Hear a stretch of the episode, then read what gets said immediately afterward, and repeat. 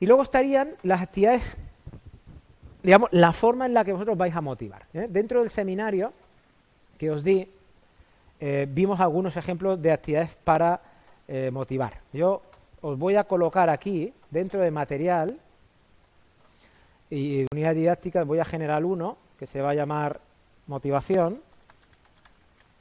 Y en el apartado de motivación os voy a en el apartado de motivación os voy a eh, subir un material que podéis utilizar para decir qué tipo de estrategias motivacionales vais a tomar en clase para intentar que la actividad, la meta que perseguís en los estudiantes sea cada vez distinta y más motivante. Entonces, si no, vamos a ver. Os estoy pasando un libro que se denomina Estrategias didácticas para motivar en educación física. Os dije que os iba a regalar un libro. Bueno, pues este es el libro que tenéis ya en, esta carpeta y que eh, vamos a abrirlo rápidamente y vais a ver cómo mm, en el mismo libro tenéis documentos que eh, os va a permitir saber qué tipo os estoy pasando un libro que se denomina Estrategias didácticas para motivar en educación física. Os dije que os iba a regalar un libro. Bueno, pues este es el libro que tenéis ya en, esta carpeta y que eh, vamos a abrirlo rápidamente y vais a ver cómo mm, en el mismo libro tenéis documentos que eh, os va a permitir saber qué tipo de estrategias eh, podéis utilizar motivacionalmente en clase. El título del libro, como veis, es Estrategias didácticas para motivar en educación física. Y si os vais al índice, pues ahí, como veis, tenéis estrategias de índole diversa, donde podéis utilizar eh, este tipo de nominación para decir que las estrategias que vais a utilizar para motivar a los estudiantes van a ser estrategias que van a tener en cuenta el diseño de las tareas, estrategias que van a facilitar la adecuación de la competencia motriz de los estudiantes, para aumentar la implicación. Y yo colocaría entre paréntesis, en alguna de ellas, si decidís utilizar estas o varias de estas, algunos de los ejemplos que tenéis en ellas. Por ejemplo, si yo me voy a la carpeta, a la página 10 que dice estrategias para el diseño de las tareas. Veis que luego hay la subestrategia A, B, C, D, E, F, G, ¿no? Y dice, por ejemplo, la estrategia G de estrategias para el diseño de las tareas es dar a conocer a los participantes los objetivos a conseguir. Esto es una estrategia que permite facilitar la información al estudiante y esta es determinante de la autonomía en clase. Entonces, si yo me voy a ver, por ejemplo, la G, ahí tenéis un ejemplo que dice, ejemplo, estáis mejorando el pase de balón en baloncesto, así que comenzaremos practicando el pase de pecho con una y con dos manos. Es decir, podéis poner incluso en paréntesis algunos ejemplos de los que vosotros vais a utilizar en vuestras clases para intentar motivar a los estudiantes. Bueno, pues ahí tenéis una serie de eh, ejemplos prácticos que tienen que ver con la, con la motivación y que podéis iros a él. ¿eh? Si recordáis aquellos que utilizasteis eh, la terminología de áreas, el área target, os sonará de tarea, agrupación, eh, tiempo, etcétera, son las mismas ampliadas con otra serie de estrategias y más profundas, con algunos ejemplos prácticos que incluso podéis adaptar a las vuestras. ¿Vale? Bueno, espero que os resulte interesante porque esto es una propuesta, más que un libro, es, es una guía práctica de qué hacer para motivar a los estudiantes en, educación física y que surge motivo de varios trabajos de investigación, concretamente una tesis que, eh, que tiene directamente su estudio sobre las clases de educación física. ¿Vale? Sí. A ver, ¿cuántos tipos de estrategias podéis meter? Eh, ¿Cuántos tipos de estrategias podéis meter? En teoría, mm, pensar que vais a diseñar 15 unidades didácticas a lo largo de todo el curso y, la recomendación es que como es muy amplio, son unas 70 clases, que te abastezca del máximo número de estrategias motivacionales para tener un repertorio lo suficientemente amplio como para que cuando veas que se te va agotando pasar ¿eh? a la siguiente. ¿eh? Pensar que aquí es muy fácil diseñar, muy fácil hablar de estudiantes, pero luego llega la adolescencia y es meternos ahí en clase como estáis ahora con ellos en el practicum y, y, estáis viendo la realidad, ¿eh? que es distinta. Que decía vuestro compañero que yo creía que con la clase que tenía de 15 estudiantes ¿eh?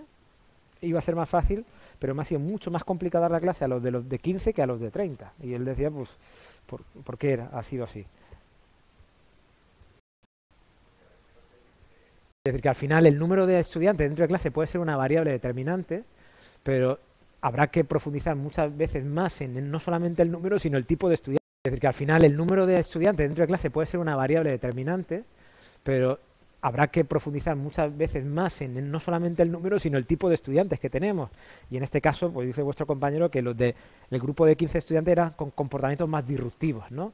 Comportamientos disruptivos son aquellos que tienen que ver más con falta de responsabilidad, digamos, conductas más asociadas a, al, no el respeto, a la agresión, a la violencia. ¿no? Entonces, cuando eso se da y luego tenemos otro grupo que no tiene esas conductas, pero aun siendo más numerosos se dan otro tipo de comportamientos, me permite poder tener un mejor desarrollo. Por lo tanto, mi sugerencia es que mm, eh, cuanto más pongáis de estrategia, mucho mejor. Como al final tendréis que decidir por el tipo de eh, eh, volumen que le vais a dar en cada uno de los apartados es la toma de decisión. Esto tiene que ver mucho atentos y atentas, con lo que hayáis contado en la innovación, en la intención educativa de vuestro proyecto. Si vuestro proyecto apuesta por una perspectiva muy activa, donde queréis hacer participar al estudiante, buscáis un crecimiento, desarrollo personal en busca de la autonomía, tiene que ver mucho con este tipo de estrategias motivacionales que aquí os planteamos. Esta es un poco la implicación que de aquí podría tener con, con ello. ¿vale? Hay una pregunta por aquí de Eduardo que hace tiempo que no lo hemos dicho. Dice, una duda, si nosotros comenzamos una nueva unidad didáctica, por ejemplo, de fútbol, y en la primera sesión podemos eh, empleamos, sesión podemos, empleamos actividades de iniciación, aunque hayan trabajado en años anteriores, sí. vamos a ver, si ellos han trabajado ese contenido en cursos anteriores, ya no no es una actividad de iniciación lo que vamos a utilizar. Sería de recuerdo o de desarrollo de profundización. Cuando hablamos de una actividad de iniciación es que esa actividad permite dar a conocer aquello que conocemos. Por lo tanto, ya no sería de iniciación y quedaría justificada porque en el curso anterior, en la unidad anterior, ya lo han ido trabajando eh, con el tiempo que habéis considerado oportuno. Eh, otra cosa es que lo hayan trabajado solamente un día. Entonces, en un día es difícil que, que a lo mejor las actividades de iniciación puedan quedar eh, asumidas, sino que necesita a lo mejor más repetición de ese contenido en el tiempo y que permita dar el paso pues, a una actividad de, de, de desarrollo de profundización. ¿vale? En este caso, si ya lo han visto anteriormente, podríais irte a, a, una de síntesis si quieres, ¿eh? por ejemplo, sí, ¿eh? que podría, digamos, refundir lo ya anterior con lo, con lo que vas a presentar como nuevo. Pues, digamos, con este, bueno, pues, digamos, con este documento que tenéis ahí y este criterio que acabamos de cerrar, em, quedaría cubierto lo que yo me había planteado con vosotros hoy, ¿eh? llegar hasta, hasta aquí. ¿eh? Entonces, digamos que eh, es muy identificador lo que aquí vosotros vayáis a poner. ¿eh? Es normalmente, bueno, por lo menos como, yo lo miro, cuando reviso las unidades, reviso didácticas le presto mucha atención a este apartado. Porque en función de lo que contéis aquí, yo puedo pillar o no puedo pillar al que está contándonos de verdad la, propuesta didáctica o no. Porque en función de lo que coloquéis aquí hay una implicación con el resto o no hay implicación con el resto. Pensar que aquí en el apartado de metodología vais a resumir cómo vais a intervenir pedagógicamente. Y al final, no solamente el tipo de contenido que, utilicéis como estimulante para el estudiante, que sí que lo es, sino cómo vais a abordar el día a día, ¿eh? cómo pretendéis dar ese salto Y esto no quiere decir que, independientemente de que seáis más clásicos o tradicionales dando la información o, seáis más contemporáneos utilizando unos estilos que permita de forma activa implicar al estudiante seáis mejores o peores, sino si responde lo que estáis planteando con lo que la intención educativa ha manifestado. Entonces, está demostrado por las evidencias que nos presenta eh, la investigación que si queréis adherencia y participación activa por parte de los estudiantes y queréis compromiso en el futuro, el camino es intentar hacerlos partícipes a ellos de una forma voluntaria e inspiradora, no tanto con una obligación. ¿no? este es, este es la, eh, digamos, el, el doble, el, doble camino que tenemos. Tenemos, ¿os acordáis que estuvimos hablando en el seminario de una visión de estilo controlador o una visión de estilo de soporte autonomía? ¿eh? Entonces, ¿qué estilos utilizar para que yo esté el máximo tiempo posible en soporte a autonomía? ¿eh? ¿Qué es dar soporte a autonomía? Es apoyar y guiar al estudiante en ese camino que tiene que descubrir y que nosotros actuamos de apoyo y no de declarador de, de, contenidos, ¿no? Porque al final, si os convertís en un declarador de contenidos, eh, el contenido se recuerda el tiempo que le hayáis dado la emoción suficiente para que él lo retenga en el tiempo. Si el contenido se lo habéis expresado muy bien, lo han entendido, pero a la semana lo olvidan, tiene poca utilidad de cara al futuro. Entonces, ¿cómo hago yo que verdaderamente la retención de la información? Poniéndolos manos a la obra, ¿eh? de lo que estáis haciendo con vuestra programación. Es decir, lo mejor es trabajar con la programación en directo. Es decir, no, no pensar qué voy a programar, explicaros yo qué decir, sino que acto seguido poneros directamente a programar y comprobar si eso que programáis está respondiendo a eso que os está preocupando en este momento. ¿no? Y por lo tanto la idea es ser coherente con lo que estáis diciendo en este apartado de metodología, ¿eh? que es un poco... Yo, os he presentado la totalidad ¿eh? y, mm, bueno, pues dentro de estas actividades de aprendizaje, dentro de estas actividades eh, motivacionales, podéis focalizar más en unas o en otras en función de hacia dónde queráis dirigir vuestra programación.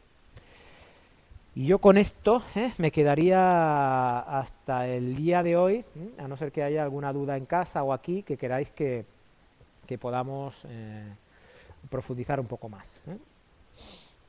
Abierto estoy a que me digáis lo que preciséis.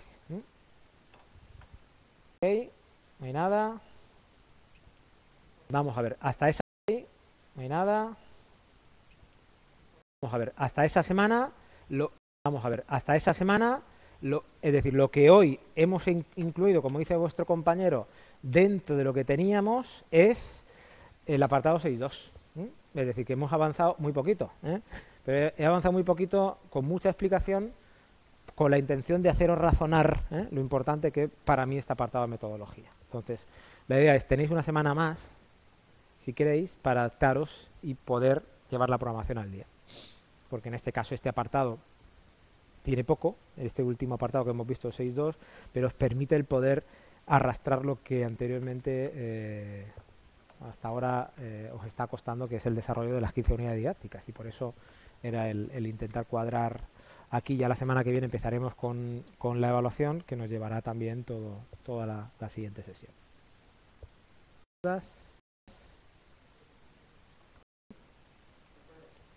¿Mm? Mirar, aquí eh, este bloque os he dicho que es muy identificador.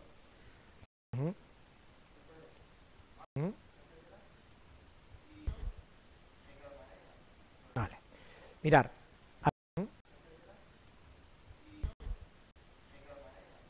Vale. Mirar, aquí eh, este bloque os he dicho que es muy identificador en teoría lo que vosotros pretendéis. Muchos de vosotros, mirar, aquí eh, este bloque os he dicho que es muy identificador de en teoría lo que vosotros pretendéis. Muchos de vosotros, mejor dicho, muchos de nosotros se nos llena la boca diciendo que yo voy a utilizar una metodología muy contemporánea que tiene que ver con una perspectiva si queréis llamarle eh, ecológica, constructivista, muy motivadora, que intente incitar al estudiante a una participación de forma voluntaria. y donde voy a intentar que él vaya descubriendo por su propio medio, con mi ayuda, pues las distintas competencias, mejor dicho, los distintos contenidos para resolver las competencias. Y luego llegas y te pones y decir, bueno, yo voy a utilizar actividades de iniciación donde siempre le voy a explicar los elementos técnicos frente a los elementos tácticos.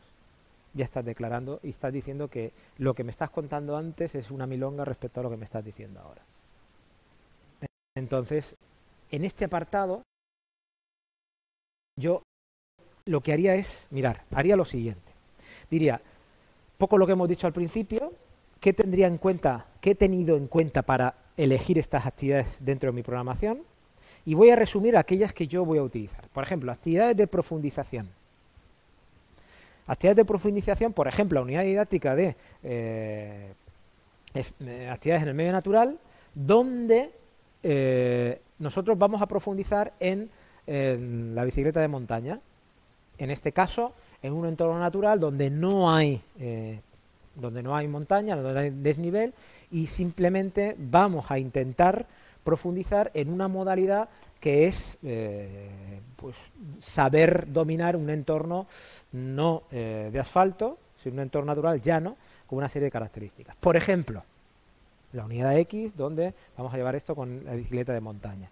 Y si quieres, puedes decir, algunas de las actividades de eh, estrategias metodológicas o motivacionales que voy a utilizar van a ser, por ejemplo, tener en cuenta la participación del estudiante y pones entre comillas. Buscaremos diseñar un recorrido donde por grupos tengan que, de forma colaborativa, X. Y ya estoy metiendo en un mismo paquete algún ejemplo. No quiere decir que luego tú no puedas profundizar en actividades de las estrategias motivacionales, pero tú puedes en ese hilo conductor ya ir presentándolo todo. Yo, vamos a ver, no, no le dedicaría excesivo espacio a contar las actividades de aprendizaje y, motivacionales, sino que con detalles de vuestros ejemplos y muy clarividentes de la coherencia entre lo que decís antes y lo que estáis diciendo ahora, se vea reflejado que vuestra propuesta es una propuesta eh, coherente. A eso yo me referiría. ¿eh?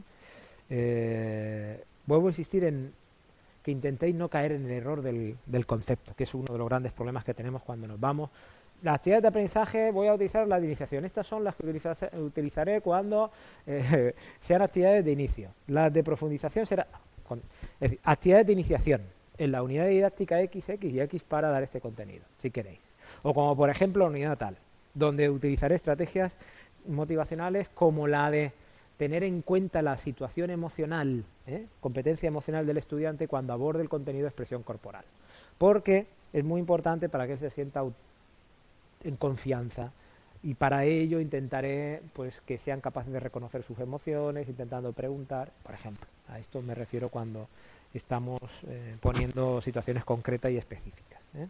Como no podemos contarlas todas, primero porque no tenemos todavía mucha experiencia al respecto y no tengo todavía muy claramente cómo todas las clases van a desarrollarse porque no se os pide, pues utilizar aquellos ejemplos que más dominéis y que mi recomendación, ¿eh? por enésima vez, es que sean de las tres unidades didácticas que, que vais a tener que desarrollar. ¿Por qué? Porque si ya ponéis esos ejemplos, ya luego podéis utilizarlos para la defensa también. ¿eh? Y entonces, bueno, pues ahí ya de alguna manera vais encajando algo que no solamente os va a servir para la programación, sino os va a servir también para utilizarlos en la defensa. ¿Dudas? No. Bueno. Eh, hoy he hecho una clase máster, ¿eh? De Masterchef, Master Docente, ¿eh? donde he dado poca participación, pero bueno, una, una de cinco, ¿vale? Si no hay nada más de casa, cerramos aquí y os recuerdo, esta semana tendremos el examen online de, mm, creo que hicisteis eh, estrategia y técnica, ahora tenemos medios y recursos, ¿eh? ¿vale? De esta, esta semana. Este es, ¿vale? Este es un ejemplo práctico de... Es, ¿vale? Este es un ejemplo práctico de, de... Este es el libro que os dije que os iba a regalar de motivación, que acabamos de colgar ahí. Eh, yo estaba esperando que alguno me lo pidiera, ¿eh? pero todavía nadie me lo había pedido. Todavía nadie me lo había pedido. ¿eh? Entonces dije, bueno, si no hay interés, ¿para qué darle un libro que va a archivar su biblioteca sin más? Bueno, pues ahí lo tenéis ahora de ejemplo porque yo creo que os puede servir para, para utilizarlo ¿eh? en vuestra programación. ¿vale? De todas maneras, si queréis más, me pedís que a este respecto tenemos algo que decir. ¿Vale? Muy bien, pues cerramos la sesión.